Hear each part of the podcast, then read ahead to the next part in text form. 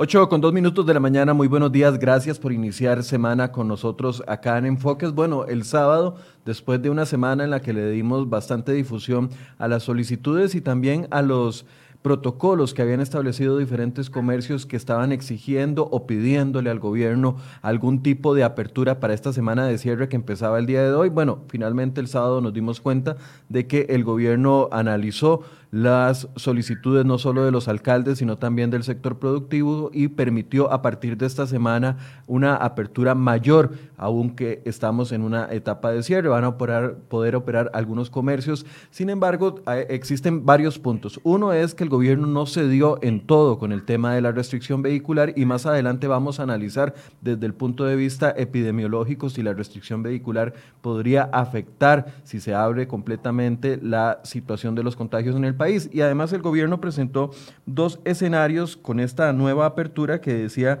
que eran manejables, incluso el tema de los hospitalizados. El ministro de Salud explicó que eh, en los escenarios vistos eh, se tendría entre 170 y 187 personas eh, hospitalizadas, permitiendo una mayor apertura. ¿Qué puede suceder en los próximos días?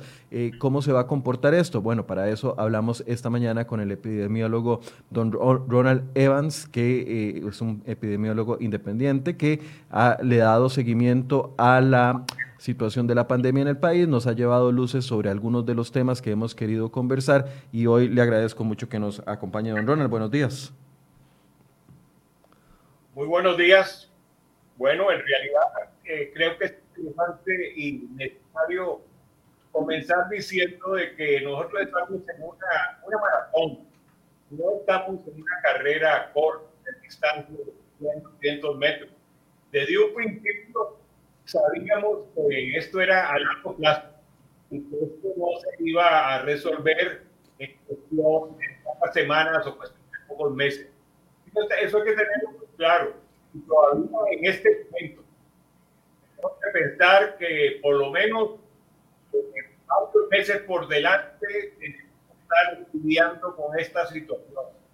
Esta negativa situación que nos hace unas semanas tener alguna confianza, tener algún tiempo, pero luego eh, la realidad europea nos hace ver que, el mundo está atacando con fuerza, con manipulación y ya lo vimos, por ejemplo, el mes pasado, donde hubo un aumento muy elevado de casos, en algún momento, en un día, llegamos a superar 900. Recuerdo que fue el 25, el 26 de julio, Afortunadamente, ya en los últimos días de este mes comenzó a estabilizarse la situación, comenzó el, índice de reproducción básico, que es lo que mide a nosotros la intensidad del contagio, vamos a decirlo así, a pesar de que es un indicador muy frágil, muy voluble, cambia constantemente, pero nos da una imagen del conjunto de lo que está sucediendo en, este, en estos momentos, en estos días. Y así vimos como ya en estos días finales del mes logramos bajar ese, ese índice de reproducción. Y comenzar este mes de agosto también se, se colocó alrededor de un con tendencia baja, lo cual eh, es hasta cierto punto nos da optimismo porque eh, nos indica, nos está diciendo, nos indica que la está estabilizando, está mejorando mucho la situación. Eh, en este momento, ahora estamos muy, muy, muy atípico porque el gobierno, todos sabemos, eh, puso, dividió el mes en, en, tres tercios. Dos tercios de liberalización de, de muchas medidas y un tercio es esta semana que estamos iniciando precisamente donde no se iban a levantar las medidas. Sí. Don, Ronald, disculpe. Disculpe que lo interrumpa, es que estamos teniendo problemas y no le estamos escuchando bien. Parece que hay un problema con el Internet, entonces no se le está entendiendo lo que eh, nos está diciendo. Vamos a hacerle una llamada telefónica, ya la estamos coordinando desde aquí, desde la recepción, para ver si logramos mejorarlo por, por llamada telefónica, ¿le parece? Este, sí, pero yo, eh, pues, llámeme a la casa mejor porque eh, el celular no está muy bien el sonido. ok, lo estamos llamando a la casa. Lo estamos llamando e, a la casa en este momento para poder restablecer eh, vía llamada telefónica porque tenemos un pequeño problema con don Ronald Evans. Antes les decía que, bueno, no todo el mundo quedó conforme con esta situación de la apertura, a pesar de que el ministro lo explicó. Escuchemos lo que dijo eh, el alcalde de Escazú, don Arnoldo Barahona, que ha sido una de las personas eh, más críticas de los cierres. veamos la reacción que tuvo después del anuncio del sábado anterior. Buenas tardes. Eh, hemos recibido de alguna manera, con cierto nivel de satisfacción, las propuestas del gobierno central que han sido amparadas a la solicitud y los protocolos que fueron elaborados por los alcaldes o las alcaldías o cantones de Mora, eh, Santana y Escazú.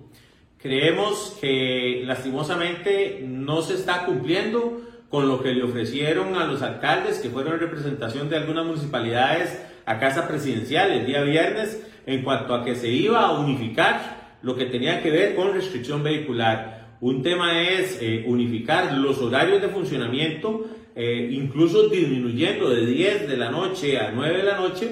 Y otra cosa es mantener en los cantones naranja la separación de las placas. Y les digo esto por qué. Porque de nada nos sirve a nosotros que nos permitan abrir los comercios si definitivamente no nos podemos transportar en nuestros vehículos a realizar las compras eh, y recibir los servicios que necesitamos recibir. No tiene ningún sentido que obliguen a la gente a transportarse, a hacer las compras o a recibir los servicios en autobús, donde el mismo gobierno central ha indicado que los autobuses son un foco de contagio. Queremos muy respetuosamente solicitarle a los alcaldes que fueron a la reunión a Casa Presidencial que se pronuncien inmediatamente, con mucho respeto hacia el gobierno central, pero haciéndoles cumplir el acuerdo que tomaron en cuanto a que unificar la restricción vehicular no solo comprendía el tema de los horarios, sino el tema de las placas. De lo contrario, seguimos estando en desventaja con respecto a las medidas que fueron adoptadas. Eh, yo le pido al comercio de Escazú principalmente, al de Mora y al de Santana, que nos dé un poquito de tiempo, porque queremos eh, ser sinceros con el gobierno central y decirles no estamos de acuerdo con esta supuesta unificación de la restricción. Pedimos respetuosamente a nuestros representantes de las organizaciones municipales que se pronuncien de manera inmediata, porque necesitamos tener las reglas claras para el día de mañana que vamos a arrancar con todo el tema de apertura en los diferentes cantones que estamos en Naranja y el resto del país. Muchísimas gracias.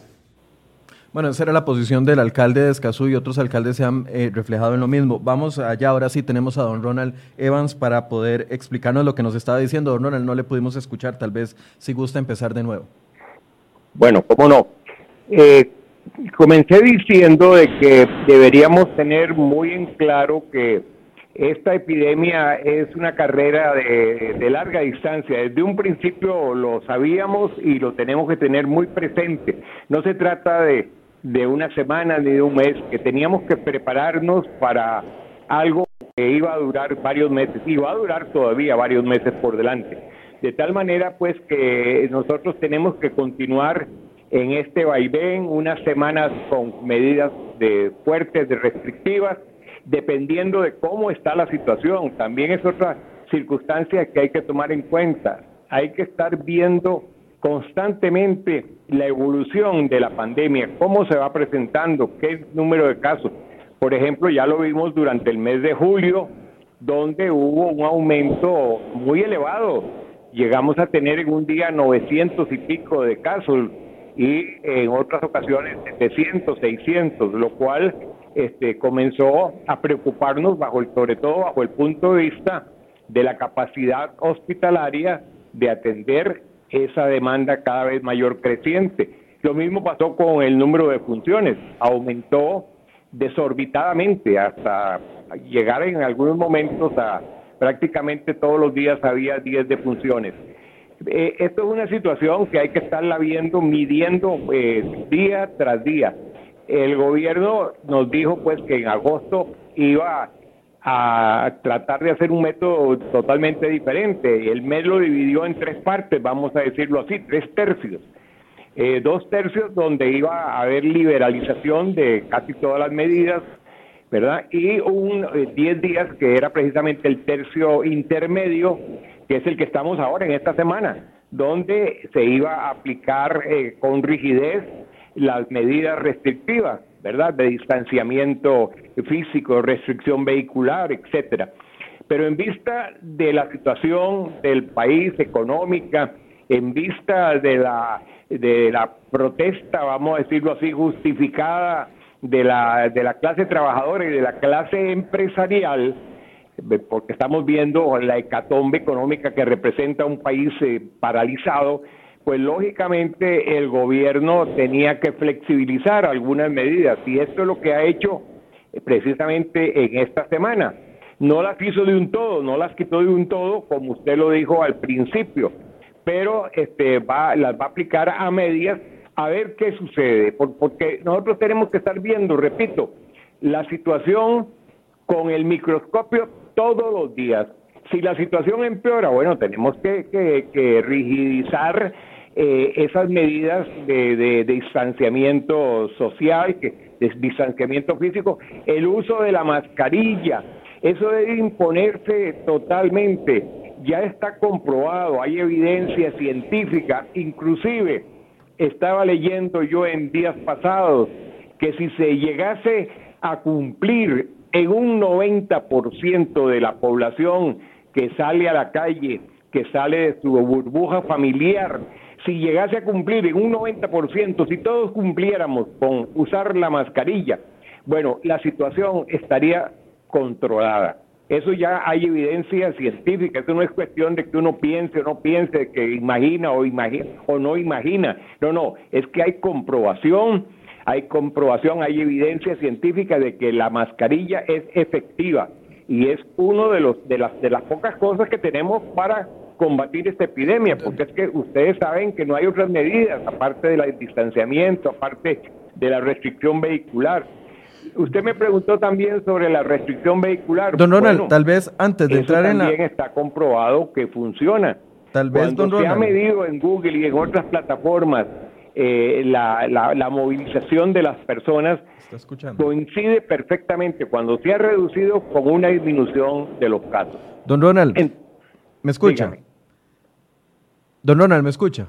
Sígame, sí, escucho. Tal vez antes de entrar en el tema de la restricción vehicular, a ver, el, el panorama desde el punto de vista epidemiológico, eh, ¿cómo lo analiza usted? Porque bien apuntaba de que la semana pasada tuvimos eh, temas muy complicados, tuvimos la primera, eh, el primer reporte, por así decirse, de los casos confirmados no por examen, sino por nexo, y al día de hoy ya tenemos 23 mil personas confirmadas, 23 mil 286 por un examen, por una prueba médica, y 687 personas eh, confirmadas por nexo epidemiológico, es decir, que una persona de su hogar eh, estaba contagiada ya con prueba, le tenía, se le desarrollaron los síntomas y entonces se le confirma a esta persona sin prueba, sino por nexo. Pero además la semana pasada rompimos otro récord muy lamentable, fue que en un solo día tuvimos 18 personas fallecidas. Desde el punto de vista epidemiológico, es un riesgo que tiene que correr eh, un país si quiere dar un paso eh, adelante, es decir, eh, avanzar hacia una apertura en este panorama de tantos contagios y de tantas muertes, es un riesgo que epidemiológicamente se puede correr por parte de un país. Esa es la gran, esa es la gran pregunta, es decir, lo ideal sería que un país se cerrara hasta disminuir a términos aceptables la morbilidad y la mortalidad. Pero ya sabemos que eso no puede ocurrir porque hay una debacle económica tremenda que va también a incidir en un aumento de la morbilidad y de la mortalidad por otras causas. Es decir, estamos contra la pared, no hay mucho donde escoger. Entonces, que hay, que asumir riesgos, sí, hay que hacerlo, tenemos que asumirlos, pero riesgos este, calculados hasta cierto punto, este, no, riesgos, no riesgos alocados, a ver qué sale. Tenemos que ir viendo día por día cómo va la situación para que no se nos desboque. ¿Por qué llamo yo que no se nos desboque? Bueno, en primer lugar, que no colapsen el número de camas de hospitalización y sobre todo las camas de cuidados intensivos, de las unidades de cuidados intensivos. Tenemos que estar vigilando mucho esa situación porque ahí sí habría un problema gravísimo cuando ya no podamos atender a todos los que la requieran. Y entonces ese, ese, ese tiene que haber una vigilancia estricta diariamente. Eh, ¿Cuántos puede ser el número de casos aceptables? Bueno, ya estamos viendo que el país puede aceptar entre 400 y 500 eh, casos diarios, ¿verdad? Y, puede mantener ese ritmo y, sin que se le colapse, porque ya lo hemos vivido, ya lo, ya lo hemos estado viendo. Lo ideal sería que el, indicador de, reproducción de la enfermedad baje de uno, ¿para qué? Para que en lugar de 500 tengamos 200 o 250 casos diarios, lo cual es mucho más manejable. Pero es un riesgo, como usted me lo pregunta, es un riesgo que tenemos que asumir. Pero repito, controlando la situación. Si la situación se desboca, lamentándolo mucho, tenemos que volver a poner todas las medidas eh, que, se aplicaron eh, en los primeros meses y para, para poder bajar eh, la, la, morbilidad.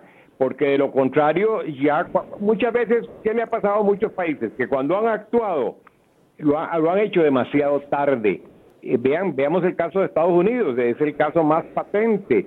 Inclusive ahora se abre en Estados Unidos, se está hablando de reanudar las clases, pero ya hay protesta de varios gobernadores y de mucha gente que dice que es imposible volver a reabrir las clases porque por lo menos en todas partes no se va a poder hacer, porque ya los casos están eh, han subido muchísimo, lo que pasó en el estado de Texas, lo que pasó en el estado de California, lo que pasó en el estado de Arizona, donde la situación se desbordó. Ayer llegaban a los 5 millones de contagios. Exactamente, entonces resulta que hay que tener mucho cuidado con esta situación. Pero repito, porque la pregunta suya fue muy específica, yo sí creo que hay que asumir ese riesgo, porque no podemos permanecer eh, clausurados todos, todos, todos los medios de producción de, un país. ¿eh? Eh, ojalá, ojalá nosotros pudiéramos, como por ejemplo el, caso espectacular de Nueva Zelanda. Nueva Zelanda es el único país prácticamente que eh, se puede decir que controló, no solo controló, sino, puso en cero a, la pandemia.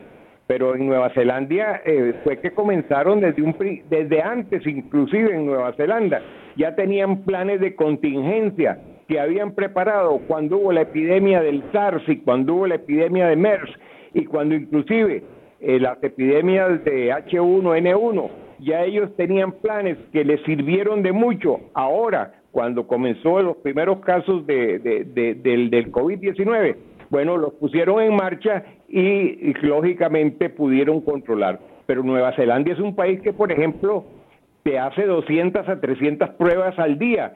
Inclusive cuando descubrían un solo caso, tenían que hacer 200 o 250 pruebas eh, test al día, pero lo conseguían e inmediatamente lo aislaban atacaban los contactos, ¿verdad? Y este, eh, impedían la transmisión de la enfermedad, rompían la cadena de transmisión de la enfermedad.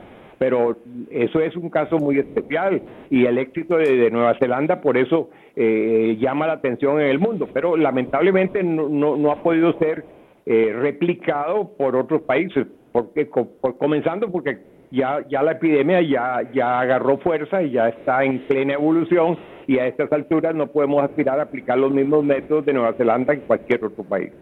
Don, don Ronald, ¿cómo se ha comportado la tasa de, contagio, el factor R, R0? Porque eh, habíamos visto que en los últimos días al menos a principios de la semana anterior, se había eh, reducido esa, ese, esa tasa de contagio, incluso anduvimos por debajo del 1 lo que usted nos decía, pero en los últimos días de la semana eh, volvió a tomar una tendencia al alza. Sí, este, este es un indicador, como yo les dije, que eh, varía, varía mucho, varía, varía de, prácticamente puede variar de semana a semana. En, en, el mes de julio llegó en un momento a ser altísimo, llegó a tener 1.75, es decir, prácticamente cada enfermo, cada eh, persona contagiada podía transmitir la enfermedad prácticamente a dos, vamos a decirlo, a dos. Y esto significa, en pocas palabras, un crecimiento exponencial. Luego, como usted lo dijo, logramos bajarlo e incluso ya para fines de julio estaba en uno con tendencia a la baja y llegamos a tenerlo en 0.90, es decir, menos de uno. En estos momentos, lo último, los últimos datos, la última información que yo tengo es que está también alrededor de uno o si acaso un poquito por encima de uno, 1.10, algo así, lo cual hasta cierto punto se puede bajar, es decir, podemos aspirar a disminuirlo. Claro, este, eh, también hay un factor que usted lo mencionó, que son los casos por nexo. Esto antes no lo teníamos. Esto implica que ha habido un aumento, este, que ya lo hemos visto en, el número de casos. Sin embargo, este aumento, eh, a mi modo de ver, será nada más por estos días, cuando ya después se haga normal, se normalice la suma de los casos por diagnóstico, digamos, de prueba de PCR con los de Nexo, eso se va a estabilizar y entonces ya no, no, no, no tenemos que estar sumando ambos, sino que ya vamos a tener una cifra, nada más una cifra que, que es la suma de los dos. y esto a la larga pues se va a ir, eh, vamos a decirlo así, normalizando. Pero en los primeros días evidentemente significa un aumento que eh, tiene implicaciones en este factor R0 o factor o índice de reproducción de la enfermedad. Yo, Pero sé que repito, este, en estos momentos, en estos momentos este, está alrededor de uno. Yo, eh, hay, varias, hay varias instituciones que están eh, determinando este factor de reproducción de la enfermedad. Una de ellas, la que hace una gran labor, es el Centro Centroamericano de Población de la UCR, que cada cuatro o cinco días nos da esta información, porque esta información se hace tomando en cuenta lo que ocurrió seis días atrás, ¿verdad? Hay que, hay que tomar en cuenta eso seis días atrás y, para poder tomar en cuenta el, factor del día presente. Otra de estas instituciones, bueno, la misma Universidad de Costa Rica tiene otro, otra, otro departamento de matemáticas y física que nos está midiendo. Y a nivel internacional también hay instituciones, ah, eh, hay una muy interesante que es la Universidad eh, de, Ginebra en Suiza, la Facultad de Medicina de Ginebra en Suiza, con el Instituto de Datos Estadísticos de, dicho país, que también tiene una información al día de Costa Rica. Es decir, uno se mete allí a la base de datos de ellos, busca Costa Rica y ahí encuentra esta información. Y la última que yo obtuve fue precisamente alrededor de, de, de 1.1, entre 1 y 1.1. O sea que este, es, manejable hasta cierto punto, pero lo deseable es que sea menor de uno. En eso sí estamos de acuerdo. Don, Ronald, a mí me, yo sé que es simplificar mucho el asunto, pero me, gusta porque es una forma fácil de entenderlo. Eh, lo que usted nos decía, si andamos por, lo, por, alrededor de los 400, 500 casos diarios y si tenemos una tasa de contagio de 1, 1.1, 1.2, todavía podemos seguir aplicando con esos, con esos eh, números eh, redondeados, podemos seguir aplicando aperturas que no estaríamos cayendo en una irresponsabilidad. ¿Es así? Bueno, este, yo no creo que nos podamos conformar con, con, con un índice de reproducción de 1.1 o 1.2. Lo que nosotros debemos buscar es bajarlo de 1.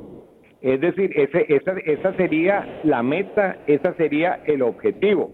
Yo lo que quise decir en términos generales, yo lo que quise decir en términos generales era que si para, para que lo comprenda más la gente, que es más fácil, como usted mismo nos acaba de decir, si nosotros podemos lograr estabilizar en un número de casos de 400 o 500 al día, mm, lo que estamos viendo es que no vamos a hacer colapsar eh, las camas hospitalarias y eso es controlable.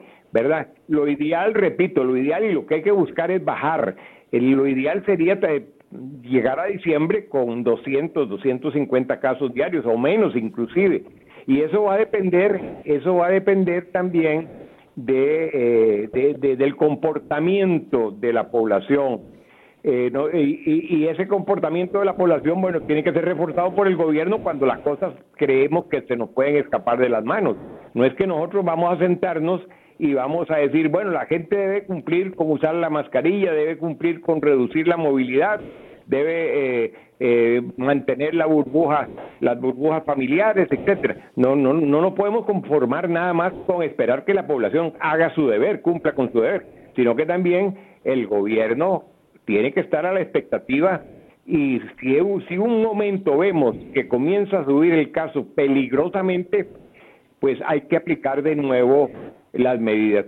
Ya no quiero decir el mazo porque esa palabra, el mazo y la danza están ya tan tan trilladas que realmente, bueno, a veces uno dice, no, ya no voy a hablar más del mazo, el martillo y, y la danza del martillo y el baile pero ese, eh, pero, pero eh, tuvo mucho éxito ese símil, ¿no? Porque la gente lo comprendió inmediatamente, ¿verdad? Dar un martillazo cuando es necesario, aplicar las medidas con fuerza, con radicalidad y disminuir cuando las cosas van mejorando y, ir con bailando con, con, lo que tenemos, que es con esta eh, pandemia terrible, nefasta que, que, nos ha caído a todos, a la humanidad, vamos a decirlo así, porque es un problema global. Don Ronald, hablemos de la restricción vehicular y, de la movilidad. Ya usted había dado en uno de sus informes anteriores eh, algunas luces de cómo la movilidad ha impactado, o la reducción de la movilidad ha impactado en eh, reducir las cifras para muchas personas no está claro y, lo veíamos en la inserción que nos eh, daba el alcalde de Escazú. Creo que tenemos otra de Fede Cámaras, no sé si está lista.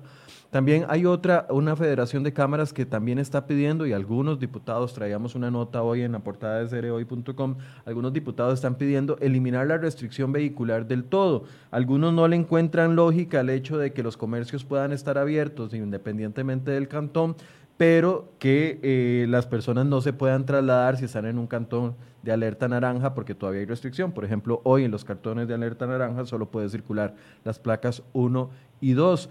Eh, entonces, esto ha generado en las personas algún tipo de molestia porque dicen, no tiene lógica el hecho de las restricciones. Eh, escuchando al ministro de Salud, decía el sábado, bueno, la idea es que si usted está en un cantón de alerta amarilla, compre dentro del cantón de alerta amarilla, vaya a los comercios de, cantón de alerta amarilla, que visite los sectores y no se traslade a otros eh, sectores de, alerta naranja. Escuchemos lo que dice la Federación de Cámaras para preguntarle a usted cómo impacta el hecho de la restricción vehicular eh, el tema de los contagios, si es que directamente lo hace. Escuchemos a Fede Cámaras, por favor. Hicimos varias solicitudes las más fundamentales fueron que se, que se elimine por completo la restricción vehicular. La restricción vehicular no tiene sentido por cuanto están, paradójicamente, están mandando a las personas a hacer enormes filas para tomar buses y contagiarse y no les están permitiendo circular en sus vehículos. Hay miles, cientos de miles de personas que circulan en vehículo, no en transporte público. Entonces, esta medida que se ha tomado últimamente ya en cuanto a la restricción vehicular, creo que es el, el, el acabose ya, la, la, última de las creatividades que, con las que han salido en el gobierno. Y entonces manifestamos una vez más, por favor, entendamos, la restricción vehicular está totalmente sin sentido porque este fin de semana ya se está comprobando el resultado de esta locura. Bueno, la posición de Fede Cámaras es clara, ellos no creen en la restricción vehicular y dicen que más bien lo que está generando es un, eh, una situación complicada en las paradas de buses, porque entonces mucha gente no puede eh, llegar a, sus, a los lugares a donde se quiera desplazar por su vehículo, entonces que saturan los eh, servicios de autobuses. Eh, tal vez en este sentido, don Ronald, usted había estudiado el tema de eh, la movilidad. Sí, bueno, tenemos que tomar en cuenta que la movilización eh, es una de las tantas medidas que hay para reducir el, contacto físico de las personas. es una de las siete o nueve. precisamente la Universidad de Oxford creó un índice que llaman índice de rigurosidad para medir la manera en que los países están aplicando todas estas medidas, todas las nueve medidas que hay, ¿verdad? Y este, una de ellas es, precisamente la restricción vehicular, tratar de reducir la movilización por tipo de por vehículo. No es la única, son siete o nueve. Y eh, una de ellas, bueno, se vio que tenía efecto en verdad eh, sobre todo en las primeras etapas de la, de la pandemia, contribuía junto con las otras a reducir la magnitud de la misma, de la pandemia, de la epidemia. Pero no, no es por sí sola la, la, más importante, a mi modo de ver. Pero, este, por ejemplo, ahora estaba viendo yo este indicador para ver cómo se comporta ahora que este, el gobierno flexibilizó las medidas en el mes de agosto y me di cuenta de que hubo una disminución. Por ejemplo, eh, al 31 de julio, este índice tenía un valor de 73. El valor va de 0 a 100. 100 es cuando se cumple todo, por supuesto. Y eh, para el 31 de julio nos dio un valor de 73. En cambio, ya para el día de antier, o sea, el día sábado, este valor ya había, había disminuido a 62.9, 63, había disminuido a 63. Es decir, que ya se había reducido la aplicación de todas las medidas. Eh, eh, es, muy, es muy temprano para ver en este momento, para ver precisamente los indicadores que tienen, que nosotros hemos eh, obtenido. Quizá para, para mañana, para pasado mañana, nosotros vamos a hacer una actualización de la movilización en Costa Rica y cómo pudiésemos ver si ha afectado en, en, en, qué magnitud o en qué cantidad ha afectado a la disminución o al aumento de casos. Eh, esto, esto se puede medir, esto se puede cuantificar, pero en realidad, bueno, en este momento yo creo que liberar todas las medidas de, para restringir la, movilización no se puede, el gobierno no debería de hacerlo. Ya lo ha mejorado, parece ser que permite ahora eh, movilizarse hasta las nueve de la noche. Yo creo que, es conveniente hacerlo. Pero sobre todo, este, eh, eh, como estas no son medidas que deben ser rígidas ni que deben permanecer como una piedra inmovibles que no se puedan mover, nosotros tenemos que ir viendo cómo va, va, bien, va yendo la, la, la, la pandemia y así podemos ir flexibilizando, mejorando algunas cosas, la, la, misma movilización se podría mejorar si vemos que el número de casos se está estabilizando y que no llegue a niveles que sean preocupantes. Es decir, eso, eh, eh, eso es, esto es dinámico, esto es una situación cambiante.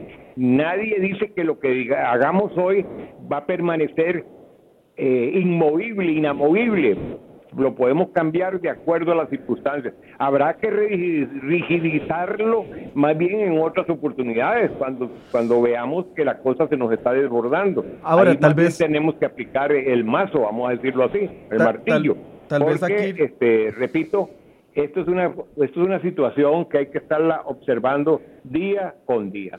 Tal vez aquí lo que está fallando, don no Ronald. ser rígidos. Tenemos que tener cierta flexibilidad y así lo debe ver también los empresarios. Sabemos la preocupación que tienen ellos porque ha afectado muchísimo eh, los negocios, la productividad del país. Esto afecta inclusive, por supuesto, los ingresos de, la nación. Don Ronald. Eh, estamos en un problema que estamos gastando más por la pandemia. Eh, véase el caso, por ejemplo, de la Caja Costarricense de Seguro Social, donde cada día tiene que gastar más y cada día le ingresa menos, porque los ingresos han disminuido sustancialmente al perderse fuentes de trabajo, al, perderse esta fuente de ingresos que tiene la caja por, por las cotizaciones de, los obreros, de los empleados, de los trabajadores en general. Don Ronald, tal vez eh, aquí lo que falta entonces sería una, una medida de restricción vehicular, si es que el gobierno la quiere seguir aplicando y la consideran los expertos conveniente con, una fina, con, algo más fino en el tema de los autobuses, porque saturando las paradas de autobuses, como hemos visto las filas en San José, donde la gente no guarda la distancia, algunos utilizan mascarillas, otros eh, no las utilizan, pero la mayoría sí está utilizando la careta o la mascarilla. Aquí tal vez el problema está en que no se ha coordinado bien para la movilización de la gente en transporte público. Exactamente. Porque esto no conviene a nadie, ver las, las paradas de buses saturadas de personas, eh, de, como muchos lo opinan, es una, una, una tontera. sacar a la gente de la seguridad de los carros eh, propios para tirarlos a, autobuses donde hay mayores eh, posibilidades de riesgo. De Correcto, eso, eso es así. Podemos recordar inclusive los errores que cometió el gobierno cuando disminuyó al principio el número de, autobuses que podían este, estar trabajando. Ese error fue garrafal porque lo que hacía era que más bien se atiborrara de gente las paradas esperando una hora que llegara un autobús porque estaban reducidos a una tercera parte, una cuarta parte, y más bien lo que estaba provocando era una fuente de contagio mayor. El gobierno reconoció ese error y lo, y lo solucionó. Ahora, en este momento también, si se está cometiendo eh, esa, ese error, tendríamos que verlo, porque más bien estaríamos fomentando una fuente de contagio al permitir el que vayan autobuses este, recargados o de que haya mucha gente esperando sin el distanciamiento necesario en las paradas de buses. Entonces esas cosas hay que observarlas y esas cosas hay que hacérselas ver al gobierno. El gobierno, tiene, la población tiene el derecho y el deber de, eh, eh, de, hacer ver los errores que se cometen y, tratar de que eh, se remedien, de tratar de resolver estas situaciones. Ese es un ejemplo muy bueno que usted nos acaba de decir de que más bien es un error y que pudiera pensarse de que la movilización en vehículos más bien va a evitar eh, ese, ese contacto físico de las personas. Por, eso, si establecemos restricción vehicular porque están convencidos como gobierno de que eh, una apertura total podría aumentar los contagios, si lo, está, si lo establece, pero por otro lado no vigila lo que está sucediendo en el transporte público o lo hace solo a nivel de, de una incitativa a los, a los autobuseros para que tengan mayor cantidad de flotillas, eh, a, a, que solo monten a la gente sentada, etcétera, etcétera. O sea, una medida se come la otra. Si no se hacen bien las dos, entonces estamos mal. Correcto. Eh, estamos de acuerdo, estamos de acuerdo.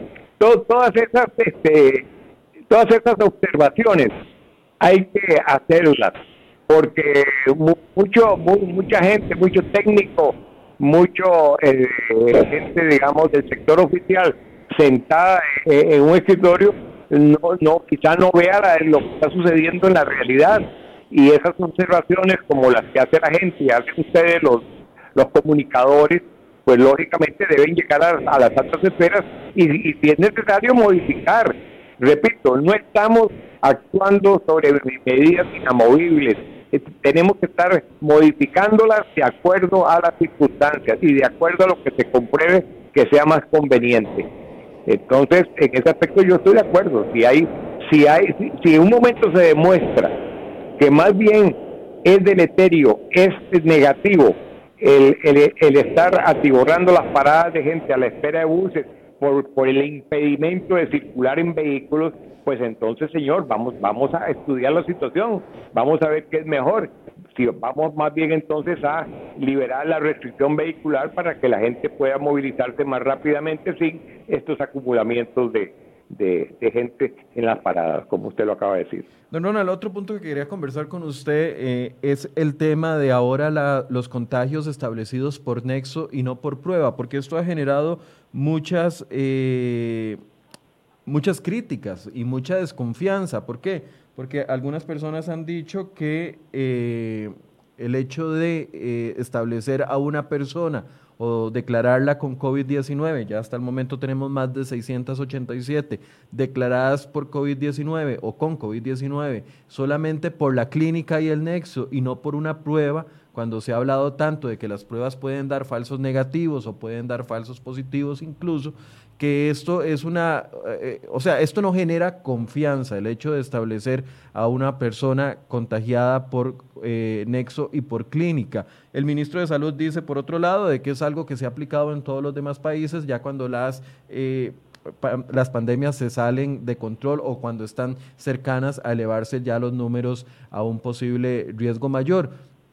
¿Cómo analiza usted esta medida de, establecer? Bueno, yo, yo yo, yo coincido con yo coincido con lo que dice el ministro, en el sentido de que eh, cuando hay una pandemia, cuando hay un proceso epidémico en un país, y ya lo hemos tenido en el pasado nosotros aquí en Costa Rica, en el caso, por ejemplo, de, del dengue, cuando ha habido epidemias de dengue, pues eh, se recurre al diagnóstico por nexo, y sobre todo cuando hay muchos países, ¿verdad?, que ya tienen muchos casos y no pueden eh, basarse nada más en una prueba tan costosa, tan difícil como es la prueba del PCR. Si hubiera una prueba sencilla, barata y universal, no habría problema. Todo el mundo se la, aplicamos y ya está. Pero lamentablemente no todos los países están en esa capacidad, por ejemplo, que tiene Nueva Zelanda, Australia, de hacer 200 o 300 pruebas por cada caso positivo. Nosotros no tenemos esa posibilidad.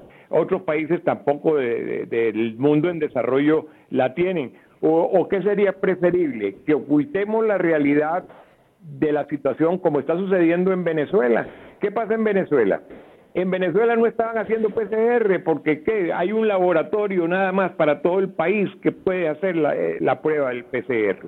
Y entonces se estaban basando en pruebas rápidas y las pruebas rápidas no sirven para el diagnóstico de casos, sirven para poder medir la prevalencia de la enfermedad cuando ya ha pasado la enfermedad, porque ahí hay detección de anticuerpos y uno sabe quién tuvo la enfermedad y quién no la tuvo, pero para saber si una persona en este momento es positiva o no es positiva, las pruebas rápidas no sirven.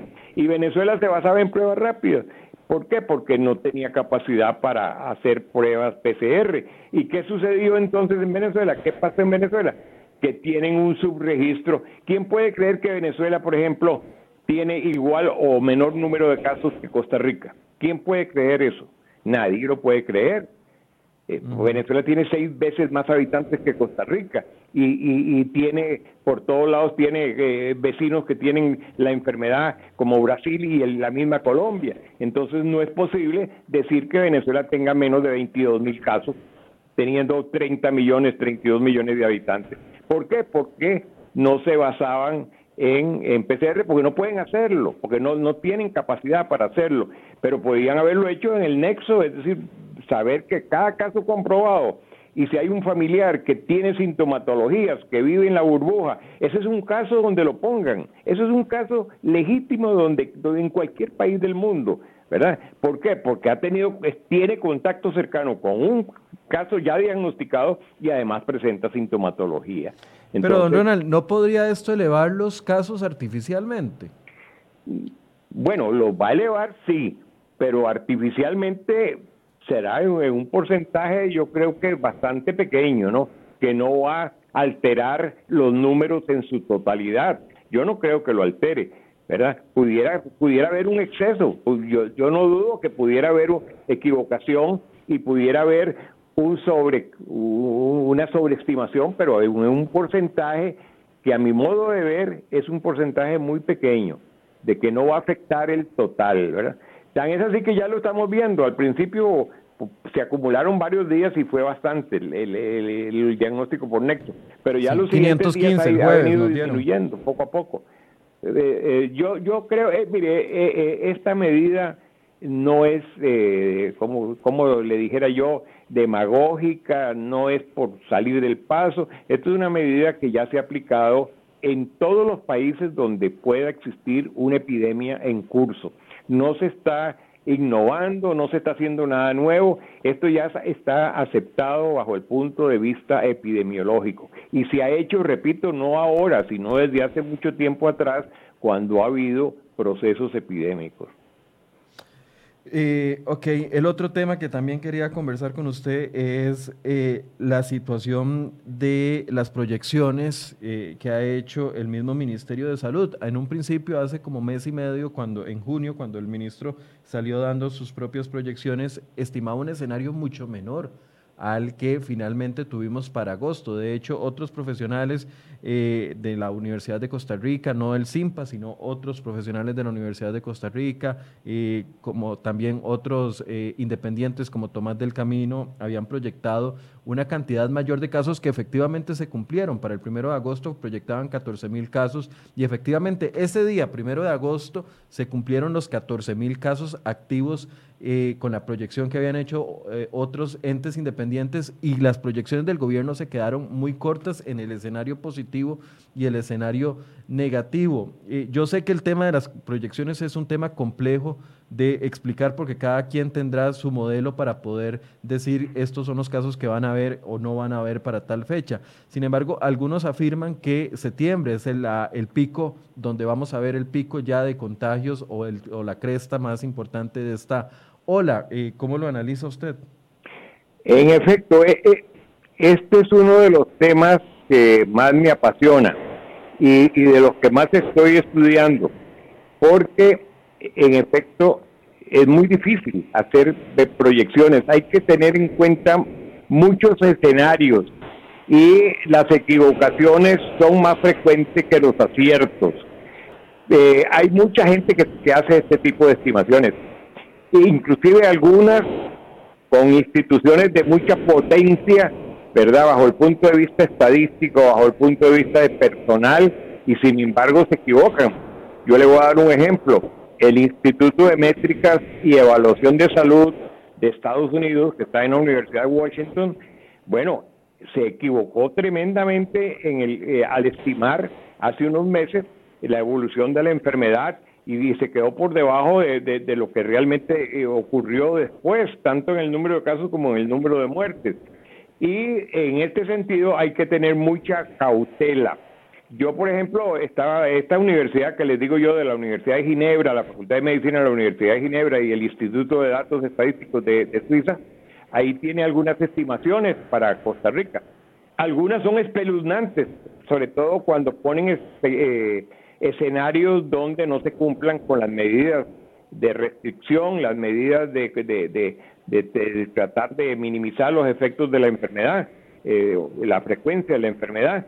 Eh, bueno, algunos, algunas hablan de, números de miles de muertos y por supuesto de decenas de miles de casos pero también hay escenarios favorables donde se dice si se aplican todas las medidas, si se es riguroso en la aplicación de las mismas y se tiene constancia en hacerlas, bueno, va, va a llegar el primero de diciembre con un número de casos muy aceptable y con un número de muertes muy lamentables, por cierto, por supuesto, porque una muerte es terrible, es lamentable, sobre todo para los familiares, pero un número verdaderamente o, por lo menos medio aceptable bajo el punto de vista cuantitativo, bajo el punto de vista numérico.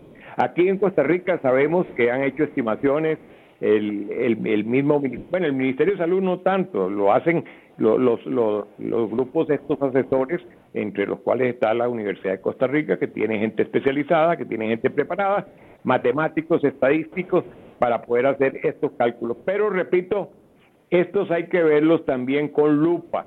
Las estimaciones hay que verlas con lupa y hay que ver los diferentes escenarios que se plantean y no verlas como algo que va a suceder, como algo que, es, ya es inevitable, porque de lo contrario este, vamos a caer en fatalismos y vamos a caer en errores, en errores muy graves. Tenemos que, esto nos puede servir como, como, como para ver qué pudiera pasar si hacemos esto o si no hacemos aquello, y entonces podrían haber este, eventualidades como, pero no es para seguirlas al pie de la letra, sino que para estar pendiente, ¿verdad? Y, y, saber que en realidad todos los escenarios positivos, todos los escenarios favorables son aquellos en que se cumplen con las medidas, que se acatan las medidas, que la población responde. Y en Costa Rica tenemos la ventaja de que no podemos echarle la culpa a la población, porque la población ha aceptado hasta con estoicismo con, con paciencia, eh, ha aceptado todas las medidas. No le podemos pedir más a la población costarricense. Eso, esa es la verdad. Pedirle más en el, en el sentido quizá de, de, llegar a, a, lo que acá dijimos al principio, por ejemplo, de que todo el mundo use la mascarilla cuando salga a la calle. Eso sí se le puede pedir siempre, ¿verdad? Pero en, en lo que se refiere a no protestar, a aceptar con, con, con paciencia, con tranquilidad, eh, con calma, inclusive con calma, con tranquilidad franciscana, porque a veces él está, está afectando eh, la economía familiar, está afectando la alimentación de la familia, de los grupos familiares, porque no hay dinero, porque no hay entradas, porque no hay posibilidades.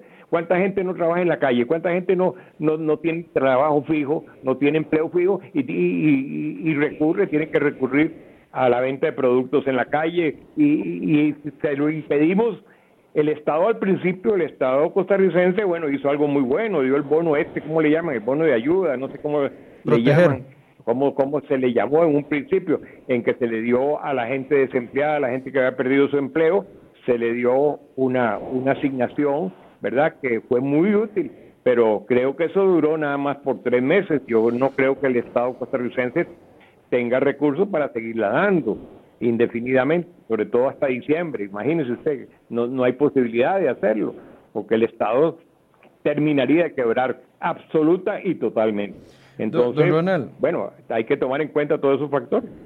Para, para, ir cerrando, quiero hablar de la situación de las cárceles, que es una situación muy particular. Eh, Federico, le acaba de pasar eh, una imagen que tal vez podamos utilizar. Eh, es una, una, actualización que nos está enviando el Ministerio de Justicia en este momento sobre la población carcelaria contagiada.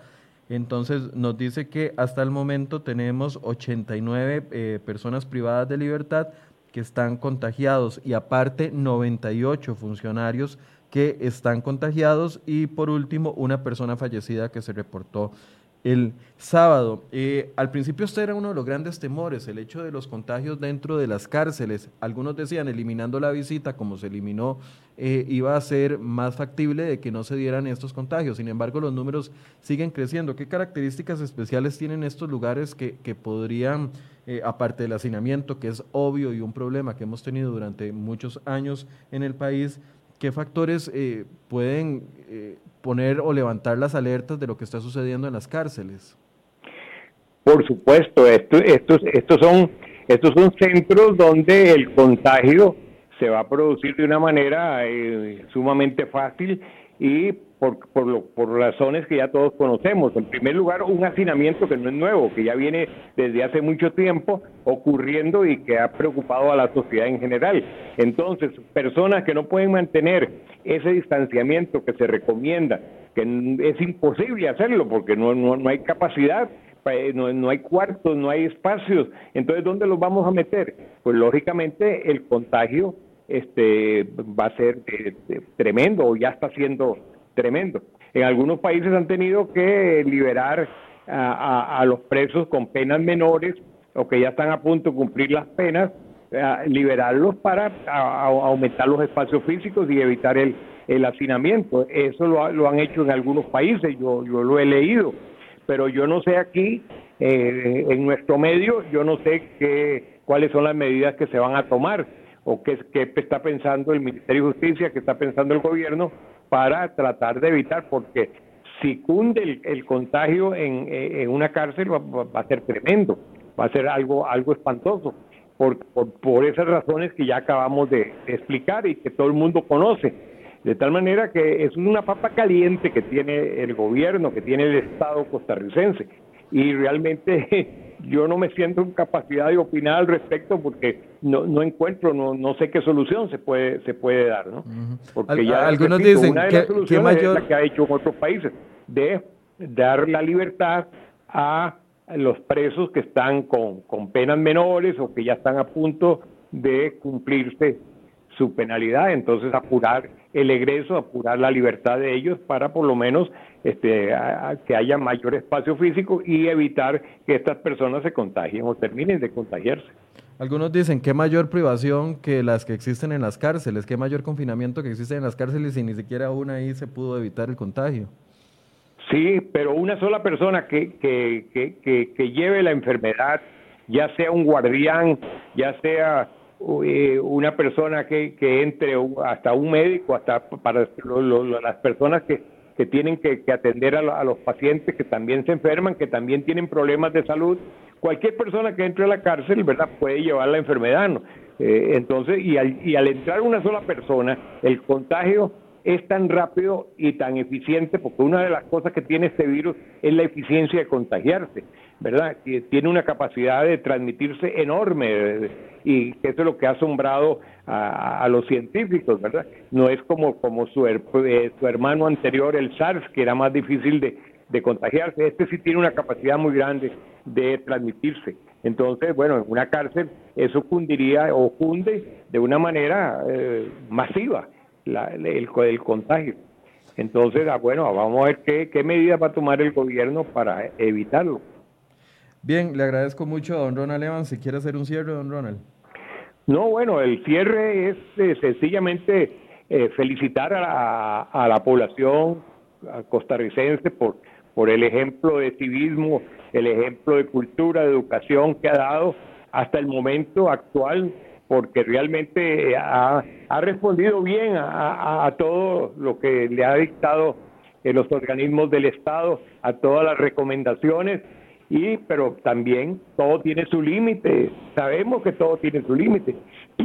y uno, y es imposible decirle que, que continúe con todas las medidas con la mayor fortaleza, pues, cuando ya el, el, estómago se resiente, cuando ya la capacidad adquisitiva está seriamente lesionada y eh, tenemos que abrir un poco la economía, hay que abrirla, porque de lo contrario, eh, y bueno, confiar también, confiar que no hablamos, pero que también es un tema importantísimo, es el de las vacunas, ¿verdad? Que ya oh, por suerte eh, ya se anuncia de que al menos seis vacunas, al menos seis vacunas que están a la cabeza van a estar disponibles, póngale usted como máximo dentro de un año, menos de un año. Yo calculo que para el primer trimestre del año entrante, algunas de estas vacunas ya estarán en disposición de la población para comenzar a vacunarse. Y algunas, puede, puede que no, todas no van a tener la misma efectividad, todas no van a tener la misma inocuidad, pero dentro de tantas vacunas que se están haciendo, que se están diseñando, que se están probando, algunas tienen que tener efecto y tienen que ser inocuas. Y a esa es la que nosotros vamos a apostar para tratar de eh, ayudarnos a realmente a darle un parado a esta terrible pandemia.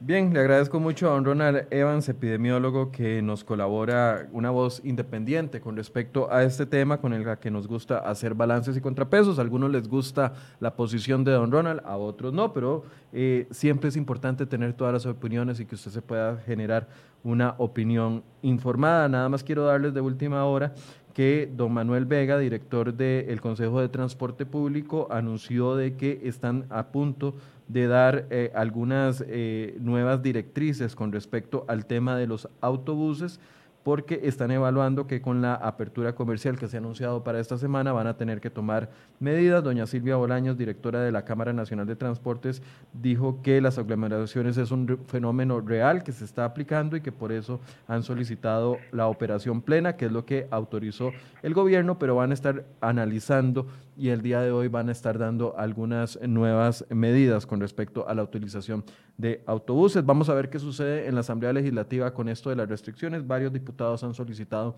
el levantamiento de la restricción vehicular para que opere igual como está operando el, los comercios y entonces así se pueda generar un flujo adecuado y no se saturen los buses y además la gente pueda llegar a los comercios. Vamos a ver qué sucede el día de hoy tras esta apertura que se está dando. Muchas gracias por su compañía y mañana a las 8 vamos a hablar de temas políticos. Los invito para que se conecten con nosotros. Buenos días. Thank you.